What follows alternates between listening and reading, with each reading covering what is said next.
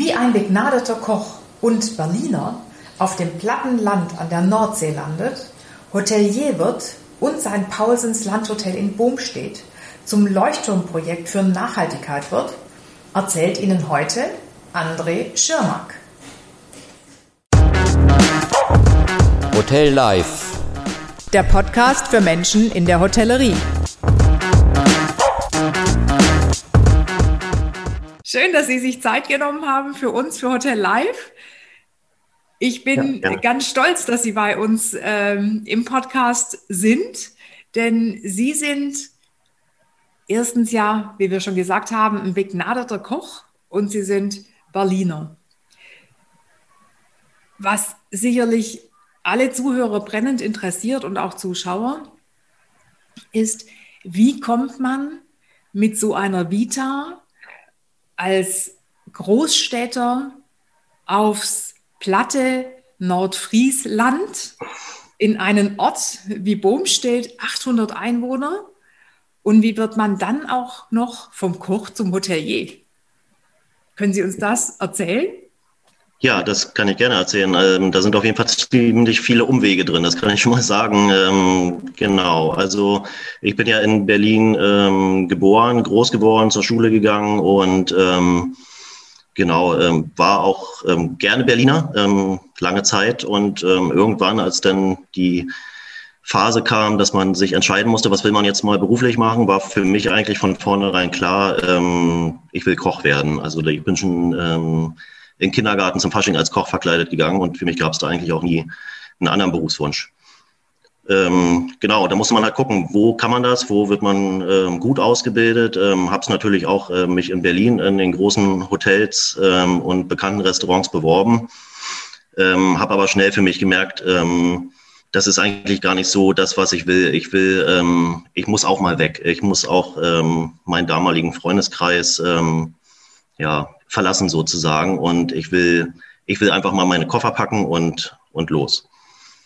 Genau, und ähm, da ich zum damaligen Zeitpunkt auch ähm, Verwandtschaft in Nordfriesland hatte, ähm, war für mich die Entscheidung eigentlich relativ schnell klar, meine Ausbildung auf Sylt zu machen, ähm, weil ich wusste, die Gastronomie hat einen guten Ruf und die Ausbildung hat einen guten Ruf. Und ähm, ja, dann bin ich mit 17 los, habe meine Koffer gepackt und ähm, habe mich verabschiedet von meinen Freunden, von meiner Familie und bin zugestiegen und nach Sylt gefahren. Alle Achtung. Genau. Ja. Eine ganz andere Welt. Genau. Als Berlin. Ja, und dann auch ziemlich schnell gelernt, auf eigenen Füßen zu stehen. Ähm, war auch von vornherein gleich super integriert in den Beruf, in die Firma. Ähm, also das war von Anfang an gleich so, dass ich nie gezweifelt habe daran, ähm, dass das nichts für mich ist oder ich nochmal um, umdenke oder so, sondern ähm, ja, hat gleich funktioniert und Spaß gemacht. Genau. Darf ich nochmal fragen, warum Koch? Haben Sie als Kind schon irgendwie mit der Mutter oder mit dem Vater irgendwie am Herd gestanden? Oder nee, mit der Mutter und dem Vater eher nicht so, ähm, aber meine Oma, das war eine ganz tolle Bezugsperson für mich. Und dadurch, dass wir in Berlin ähm, nur mitten in der Stadt auch ähm, eher nicht so die Möglichkeit hatten, mal äh, Natur zu genießen, und meine Oma in einem Randbezirk gewohnt hat mit einem See und einem Garten und ähm, wir sind wir eigentlich fast jedes Wochenende bei meiner Oma gewesen. Freitags nach der Schule los und sonntags wieder zurück. Und äh, meine Oma hatte Äpfelbäume, Pflaumenbäume, Kirschbäume, ähm, eigenen Gemüsegarten und ähm, da wurde gekocht am Wochenende mit ihr zusammen. Und wir haben auch viel ausprobiert und genau, so bin ich da eigentlich zugekommen. Ja, da wurde, wenn die Äpfel fertig wären, wurde Apfelmus gemacht und äh, wenn die Pflaumen fertig waren, wurde Pflaumenmus gemacht und wenn die Erdbeeren reif waren, wurde Erdbeerkuchen gebacken und so ging das eigentlich ähm, los, genau. Immer der Jahreszeit entsprechend. Ja. Ja, und dann Sylt. Und wie ging es weiter? Ja, Sylt war im Prinzip meine, ähm, also ich kannte Sylt auch vorher nicht. Ähm, war, wie gesagt, ich bin in Berlin in Zug gestiegen und ähm, in Westerland ausgestiegen und ähm, hatte eher so den Eindruck, na gut, ist eine Insel, ähm, kann ja nicht so groß sein. Ähm, man schafft das auch fußläufig einmal über die Insel. Also mein Ausbildungsort war Kaitum, das sind schon noch von Westerland noch mal so zehn Kilometer ungefähr.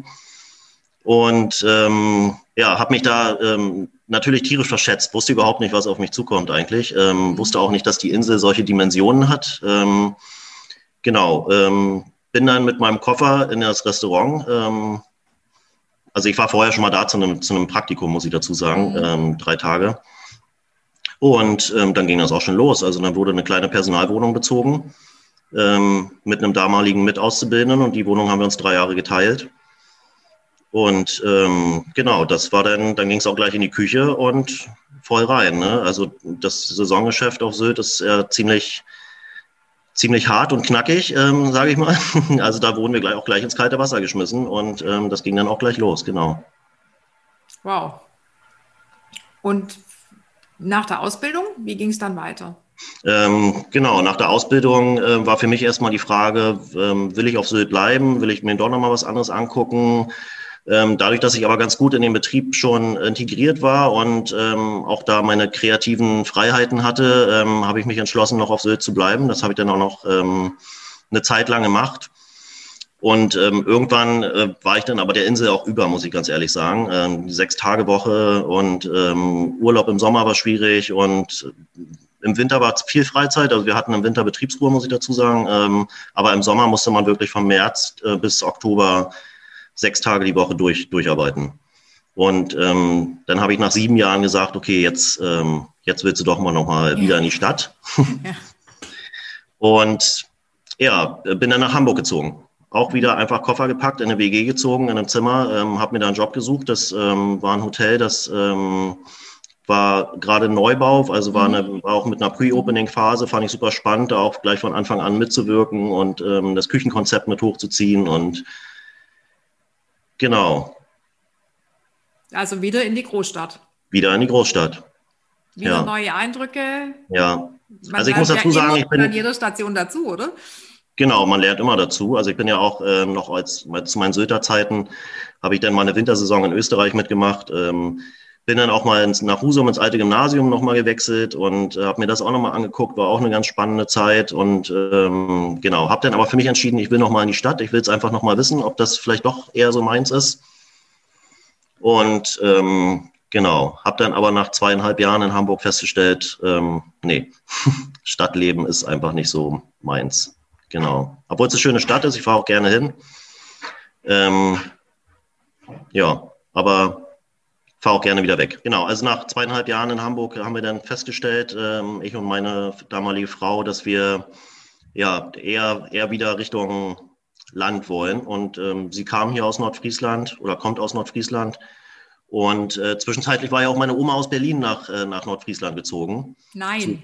Ja. Und sie hatte, also meine Oma hatte äh, tatsächlich die Zeitungsanzeige von Paulsens Bohmstedt ähm, gelesen. Ähm, und gesagt, André, guck mal, da ist eine Stelle frei als Küchenchef. Willst du dich da nicht mal bewerben? Und dann habe ich das getan. Und dann ging es von Hamburg, Millionenstadt, ins 800 Seelendorf Bohmstedt. Genau. Also ich kannte Bohmstedt auch nicht vorher, obwohl ich Nordfriesland ja ganz gut kannte eigentlich, aber ähm, Bohmstedt sagte mir gar nichts. Ähm, aber ich war doch überrascht, ähm, ja, was für ein, für ein schöner Betrieb hier auf mich ähm, zukommt. So. Und ähm, ich kam auch mit Herrn Paulsen ja gleich ganz gut klar. Ähm, von daher brauchte ich auch nicht ähm, großartig überlegen oder zig Bewerbungen schreiben. Das war ähm, die Zeitungsanzeige, die meine Oma entdeckt hat. Und dann ähm, war ich vier Wochen später, war ich auch schon im Bodenstedt. Und mit der Oma als Schlüsselrolle eigentlich im Hintergrund durchs ganze Leben begleitet. Wow. Genau, ja. Und also, wie ging das dann da bei Paulsens? Also Sie haben ähm, als Küchenchef angefangen. Genau. Ähm, das ist, glaube ich, schon ein paar Jahre her. Und wie hat sich das dann das Ganze weiterentwickelt? Heute sind Sie Hotelier. Erzählen Sie mal. Ja, also ich bin 2010 ähm, angefangen als Küchenchef hier im Haus und ähm, musste mich natürlich erstmal so ein bisschen ähm, an die Gegebenheiten anpassen, ähm, habe mir das Haus erstmal angeguckt, habe mir angeguckt, wie wird gekocht, ähm, wie ist das miteinander. Ähm, das war auch ganz schnell, dass ich auch im Team integriert war. Also das war überhaupt kein Problem und ähm, ähm, habe dann auch nach und nach immer mehr versucht, meinen mein Stil in die Küche mit reinzubauen. Aber ich wollte da jetzt auch nicht mit einem, Dampfhammer rein, sondern habe immer so versucht, einzelne Komponenten äh, zu verändern, auszutauschen. Auch immer mit den Kollegen gesprochen, wie, wie kann man Abläufe verändern, wie kann man ähm, Produktion äh, anpassen, äh, wie kann man neue Rezepte etablieren. Ähm, da muss man immer so eine gewisse Waage finden zwischen dem, was, was will ähm, der Tourist oder der, der, der Gast, der von weiter weg kommt und was will die, die Dorfgemeinschaft. Ähm, also da muss man schon so ein bisschen auch spielen, dass man, dass man es nicht gleich übertreibt. Ähm, ja. Genau, aber es ist ganz gut gelungen und ähm, hat eine Zeit gedauert. Aber ich bin der Meinung, dadurch, dass wir auch ähm, nicht gleich von heute auf morgen alles umgestellt haben, sondern wirklich ähm, langsam und ähm, das über Jahre im Prinzip äh, verändert haben, dass, dass wir da jetzt auch auf einem guten Punkt sind und auch eine gute Mischung hinbekommen haben. Genau. Ja, und wie kam es dann, dass Sie Paulsens übernommen haben? Sie haben mittlerweile, sind Sie Inhaber von Paulsens. Ja, also ich bin seit 2010 im Haus als Küchenchef. Ähm, habe dann nach und nach versucht, ähm, meinen Stil in das Haus zu bringen, in die Küche zu bringen. Ähm, war immer im Austausch auch mit den Kollegen. Äh, man muss auch gucken, dass man dann eine gute Mischung hinbekommt zwischen dem, was, was will der touristische Gast und, und dem, was will der einheimische Gast. Ja. Ähm, also den größten Fehler, den man, glaube ich, machen kann, ist äh, einfach mit der, mit der Brechstange hier rein und ähm, alles ummodeln. Und ähm, das ist uns, uns aber äh, gut gelungen und ich konnte auch viel Input ähm, mit reinbringen und Herr Paulsen hat mich da auch ähm, kreativ ähm, machen lassen, ähm, also mich auch unterstützt in, in, dem, was ich will und genau. Und 2015 kam er dann halt auf mich zu und fragte, ob ich mir denn vorstellen könnte, den Betrieb irgendwann mal zu übernehmen. Da war das für mich aber noch weit weg und ähm, ja, ich habe gesagt, ich denke mal drüber nach. Ähm, genau, und Mitte 2016 wurde das dann noch konkreter, ähm, dass ich den Betrieb dann auch erstmal pachtweise schon ähm, übernommen hatte und ab 2017 den Betrieb dann gekauft habe. Wahnsinn, das ist ja eine irre mutige Entscheidung, weil was unsere Zuhörer ja noch gar nicht wissen, Pausens ist ja nicht einfach so ein Landgasthof, sondern sie haben 29 schicke Hotelzimmer. Sie haben einen großen Hof dabei, einen, äh, einen Saal, wo sie Hochzeiten etc. feiern können mit ihren Gästen, äh, ein tolles Restaurant mit Wintergarten und äh, einem kleinen Clubraum. Also das ist ja nicht mal einfach ähm, ein kleiner Landgasthof, sondern da haben sie auf dem Land ja ein richtig großes Unternehmen gekauft und auch zu wuppen. Und auch das ähm, war ja schon auf einem tollen Weg der Profilierung. Und sie haben es noch weiterentwickelt. Das ist ja Hut ab, eine sehr mutige Entscheidung gewesen. Und haben Warum haben Sie sich das getraut? Sie waren ja bisher immer im Angestelltenverhältnis, waren dann Kurzpächter und dann diese Traute zu haben, so jetzt werde ich Unternehmer.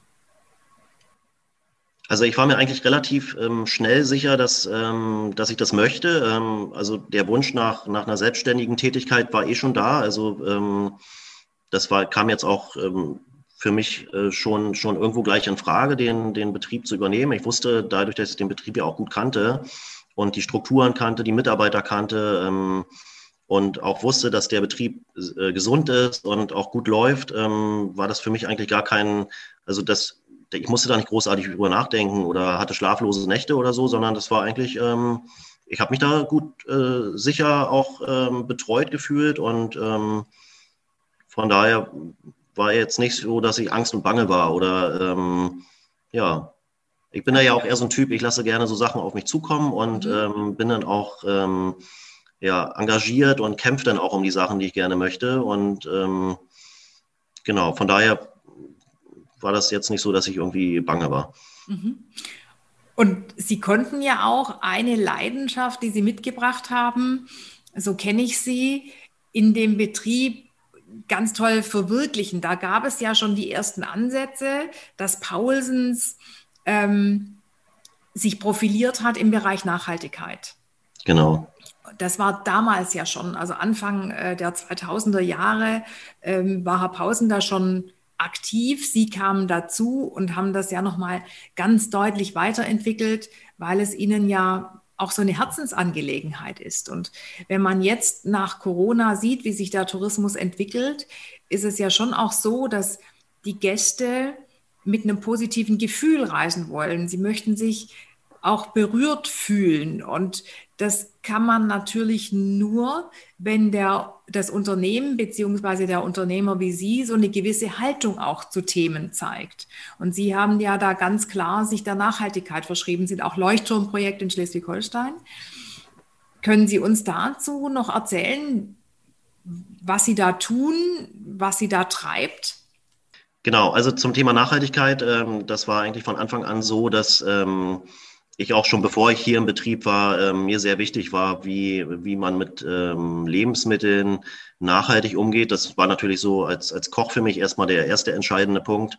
Ähm, dadurch, dass ich auch ähm, wieder auf meine Oma zu kommen, ähm, in Berlin sehr naturverbunden, äh, doch auch in der Stadt äh, bei ihr groß geworden bin und halt auch gelernt habe, äh, Lebensmittel äh, respektvoll zu behandeln und ähm, vom Garten bis in die Küche zu begleiten und immer auch zu gucken, was kann man woraus machen, wann wachsen welche Lebensmittel, ähm, war das natürlich Thema Küche erstmal für mich das, äh, das Entscheidende äh, zum Thema Nachhaltigkeit und ähm, das lebe, lebe ich einfach schon, ähm, ja, seitdem ich Koch bin. Ähm, genau.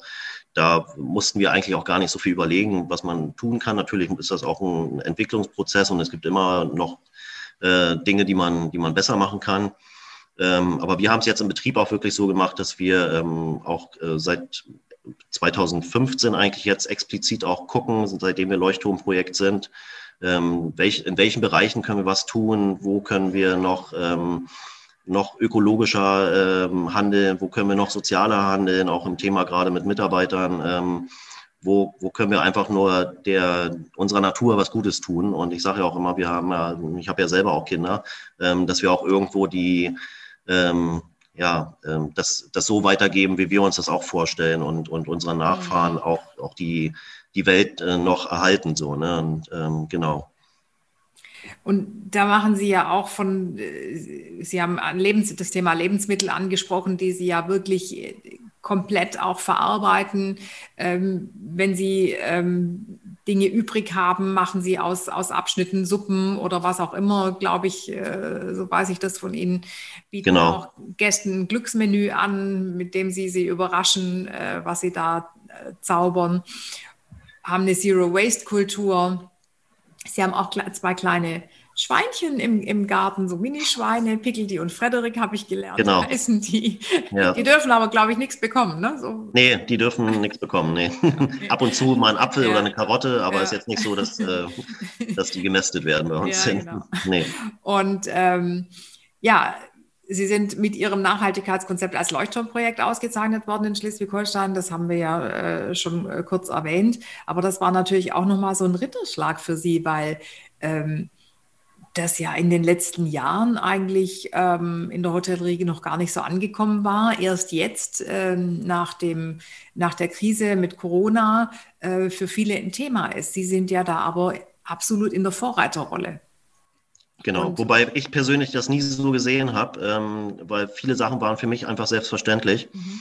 Und ähm, dass das jetzt sowas ähm, ja, ähm, Besonderes war, äh, so kam es mir gar nicht vor. Also für uns war es eher ähm, gut, wir können noch mal ein bisschen, da kann man noch einen drauflegen und da kann man noch einen drauflegen und da kann man auch noch mal gucken.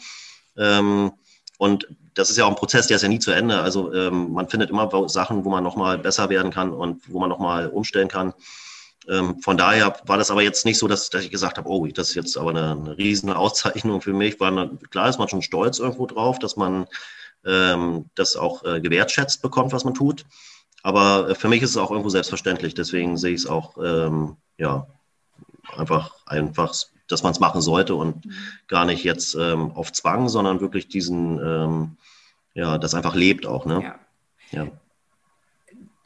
Zum Leben komme ich gleich noch dazu, weil da sind wir bei den Mitarbeitern. Aber was ich schon gerne noch erwähnen würde, ist, Sie sind ja auch ausgezeichnet vom Deutschen Rat für Nachhaltigkeit, ähm, vom DNK der ihnen eben auch dieses Zertifikat quasi verliehen hat, dass sie eben besonders nachhaltig sind. Und das ist ja schon auch, wenn man bedenkt, sie sind wie gesagt in einem kleinen Dorf in Nordfriesland, nahe Husum, ähm, was Besonderes. Genau. Ja. Und also ich glaube, wir werden auch zwischen Porsche und äh, irgendeiner anderen größeren Firma geführt, äh, genau. also unter P. Ja. ja. genau. genau. Echt klasse. Also Glückwunsch dazu. Ja, und ähm, gerade dieses Thema Nachhaltigkeit, das hat ja nicht nur in Anführungszeichen was mit Lebensmitteln zu tun und mit Müllvermeidung und mit Klimaneutralität, sondern das hat ja auch einen ganz großen sozialen Aspekt. Genau. Und in der Hotellerie ist es ja und in der Gastronomie begegnen, begegnet uns ganz oft das Thema, oh, und mit den Mitarbeitern, das ist immer so ein Problem und wir haben eine große Fluktuation und, und, und, und, und. Und das haben Sie ja überhaupt nicht. Ähm, Sie haben ein Wertegerüst, Sie haben ein Leitbild für Ihr Unternehmen. Sie ähm, haben gerade gesagt, es ist wichtig, dass dieses Thema Nachhaltigkeit natürlich verinnerlicht ist und dadurch auch gelebt wird. Was machen Sie, dass Sie Mitarbeiter haben, die das mittragen, die ähm, lange Jahre bei Ihnen sind, soweit ich weiß? Ähm, wie binden Sie die an Ihr Unternehmen? Das ist, denke ich, nochmal ein ganz interessanter Aspekt, der ähm, zum einen dieses Thema Nachhaltigkeit auch noch aufgreift, aber auch zum anderen einfach, ähm, wie führe ich Mitarbeiter äh, in der Gastronomie und Hotellerie so, dass sie mir treu bleiben und eine tolle Leistung erbringen.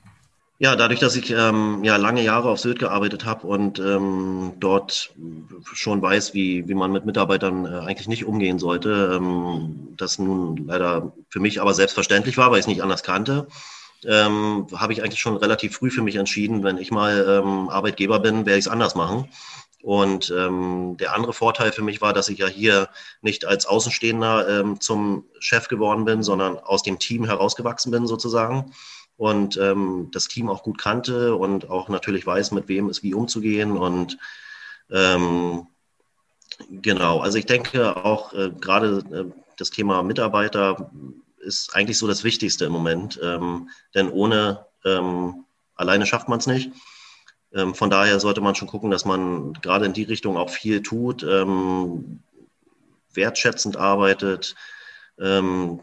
Genau, also ich glaube, dass für die Mitarbeiter das Entscheidendste ist gar nicht so das, das Gehalt. Ähm, ich glaube, das, das spielt natürlich auch eine große Rolle, gar keine Frage. Und da muss man auch viel tun. Aber ich glaube, gerade was jetzt ja so am Aufkommen ist, ist so diese Work-Life-Balance und ähm, verschiedene Arbeitszeitmodelle anzubieten und wirklich jedem Mitarbeiter auch ähm, zu den Zeiten einzusetzen, wenn er auch arbeiten möchte und nicht dann, wenn er arbeiten muss unbedingt. Ne? Ähm, das klappt natürlich nicht immer. Manchmal muss auch ein Mitarbeiter kommen, wenn er muss und nicht nur, wenn er möchte. Ähm, aber das ist schon so, wo man merkt, ähm, dass das entwickelt sich und das ist den, gerade den jüngeren Leuten heute total wichtig, ähm, dass, dass sie ähm, ja dann eine ausgewogene Balance haben zwischen, zwischen Arbeit und Freizeit. Ne? Mhm. Ja. Sie haben ja Mitarbeiter, die sind über 20 Jahre im Betrieb, ne? Also die schon genau. vorher ja. bei ihrem Vorgänger schon da ja. waren und immer noch da sind mit Begeisterung und Enthusiasmus. Und wie haben Sie die mitgenommen auf diesen Weg der Nachhaltigkeit? Weil wenn die schon so ganz lange da sind, sind das vielleicht ja auch ältere Mitarbeiter, die sich damit gar nicht so auseinandergesetzt haben bisher. Ähm, was haben Sie da gemacht? Also da gebe ich zu, das war auch gar nicht so ganz einfach. Ähm, gerade alte Strukturen irgendwie aufzubrechen, ist, ähm, ja, ist manchmal gerade, wenn man dann äh, einen Chef vorgesetzt bekommt oder einen Chef hat, der, ähm, der ein paar Jahre jünger auch ist. Und ähm, aber ich habe schon eigentlich für mich ähm, immer entschieden, man muss vorleben, man muss vormachen, man muss selber auch mal auf allen Vieren durch die Gegend krauchen und einfach den Leuten zeigen, es funktioniert ähm, auch anders. Und ähm, dann ist der Mitarbeiter auch durchaus bereit, äh, neue Dinge anzunehmen. Ähm, aber nur einfach zu sagen, hier, so machen wir das jetzt, das äh, funktioniert schon mal gar nicht. Ähm, sondern man muss wirklich die Leute auch in die, in die Prozesse mit einbinden und ähm, mit integrieren in, in die Entscheidungen auch. Ähm, und dann ist das eigentlich, ähm, ja, dann, dann geht das auch ganz gut. Ja. Also das Schlimmste, glaube ich, was man machen kann, ist einfach eine Entscheidung treffen und zu sagen, so wird es gemacht. Ja. Mhm. Super, Frau Schirmark, da sind Sie mit Sicherheit ein ganz tolles Vorbild. Wie viele Mitarbeiter haben Sie eigentlich? Zurzeit 24. Also auch. In 20 verschiedenen Arbeitszeitmodellen. Und das klappt? Und das klappt. Ja. Wahrscheinlich auch mit digitaler Unterstützung, oder? Genau, ähm, wir haben mittlerweile eine Mitarbeiter-App, ähm, über die die Dienstpläne gesteuert werden und ähm, die Mitarbeiter haben auch die Möglichkeiten, ähm, ihre Urlaubsanträge, Freiwünsche etc. über die App zu stellen. Ähm, von daher ist das schon eine Arbeitserleichterung und ähm, ja, die Leute nutzen halt auch gerne Technik, finden das auch cool, wenn man so arbeitet und nicht mit einem Ordner und einer alten Schreibmaschine. Ja. Wow. Und ich meine, äh, mich zu erinnern, dass Sie ähm, auch alle zwei Jahre mit Ihren Mitarbeitern, also dass Sie den Betrieb schließen und dann Ihre Mitarbeiter alle mitnehmen und sich ein besonderes Ziel aussuchen und einfach mal zwei Tage weg sind. Genau, also wir machen das eigentlich alle zwei Jahre so, dass wir ähm, ein Festgremium äh, sozusagen äh, gründen. Mhm. Das sind meistens zwei oder drei Mitarbeiter, die, ähm, die sich dafür bereit erklären, das zu organisieren. Ähm, ich will mich da auch mal gar nicht so großartig einmischen. Das ist hier hat Herr Pausen, also mein Vorgänger, eigentlich ähm, 2010 war unsere erste Tour nach Hamburg und wir fanden das eigentlich ganz gut, dass man auch mal in Gemeinschaft was macht. Und ähm, es ziehen auch immer alle mit. Also natürlich gibt es auch mal einen Mitarbeiter, der sagt, nö, ich bleib lieber zu Hause oder ähm, aber so grundsätzlich ähm, ist das schon so, dass wir geschlossen auch mit der ganzen Firma dann äh, fahren und haben schon tolle Städtereisen gemacht. Ähm, von daher ähm, wird das, ich finde das ein super Instrument, auch einfach um, um das, die Bindung im, im Team so ein bisschen aufrechtzuerhalten und sich auch mal privat kennenzulernen und nicht nur auf der Arbeit. Ja, und wie gesagt, wir freuen uns schon, wenn wir dann demnächst ähm, hoffentlich mal wieder los dürfen. Ja, und ja. Ähm, Sie nutzen das ja auch dann immer quasi noch, um andere Betriebe auch anzuschauen oder sich da einfach mal äh, auch schlau zu machen, was andere so machen. Genau, man kann, das ist ein, eine super Fortbildung im Prinzip mhm. auch. Man guckt, wie machen es andere Hotels, wie sieht das Frühstücksbuffet aus, wie machen die ihren Service, ähm, wie gehen die mit dem Gast um und ähm, ja, von daher zieht man natürlich auch noch ein bisschen was Positives und Lehrreiches aus, dem, aus so einem Betriebsausflug. Ja. Und Weiterbildung ist ja auch wieder ein gutes Stichwort. Äh, auch das äh, forcieren Sie ja in Ihrem Betrieb. Sie bieten ja äh, den Mitarbeitern auch an, sich weiterzubilden. Da gibt es ja auch unterschiedliche Themen, die Sie da natürlich für jeden einzelnen Bereich haben.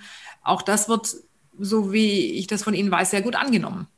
Genau, also wer, wer das möchte, darf gerne immer auf mich zukommen und ähm, sagen, was er sich vorstellt. Ähm, das sind natürlich im Service eher so, so ähm, Bar, Sommelier-Sachen. Äh, mhm. In der Küche ähm, haben wir jetzt ähm, unseren Küchenchef zum, ähm, zum Ausbilder fortgebildet sozusagen. Und auch unsere Banketleitung hat sich äh, dem angeschlossen und auch den Ausbilderschein gemacht. Ich finde das immer super, wenn man da auch engagiert ist und ja. Genau, das ist auch, und man kann die Leute auch wieder so ein bisschen an sich binden dadurch. Und ähm, ja, also man sollte klar ähm, nicht, nicht gleich von vornherein sagen, nee, ähm, mache ich nicht oder will ich nicht, das kostet wieder Arbeitszeit und vielleicht muss ich auch noch was dazu steuern. Ähm, ich glaube, das ist gut angelegtes Geld, wenn man da sowas ähm, stützt. Ja. Investitionen in die Zukunft und genau. äh, in die Mitarbeiter auch, ne? Ja. Super. Ja, also Herr Schirmark, das war ganz, ganz, ganz super spannend, äh, was Sie uns erzählt haben, weil ich finde, es ist so beeindruckend, wie man so einen Weg, wie Sie den Weg gegangen sind und äh, was Sie für einen tollen Betrieb aufgebaut haben in Bohmstedt und mit welchen Besonderheiten, mit diesem ganz besonderen Alleinstellungsmerkmal, dass Sie Leuchtturmprojekt eben für das Thema Nachhaltigkeit sind und das wirklich so richtig von Herzen auch tun. Ähm, Chapeau, Glückwunsch und ähm, ja, ich hoffe, Sie haben ganz viel Erfolg weiterhin oder das weiß ich, dass Sie den haben. Da muss ich nicht hoffen und nicht bangen. Ähm, weiterhin auch so tolle Mitarbeiter und viel Freude äh, mit Ihrem Unternehmen. Vielen herzlichen Dank. Ich danke. Vielen Dank. Tschüss. Tschüss.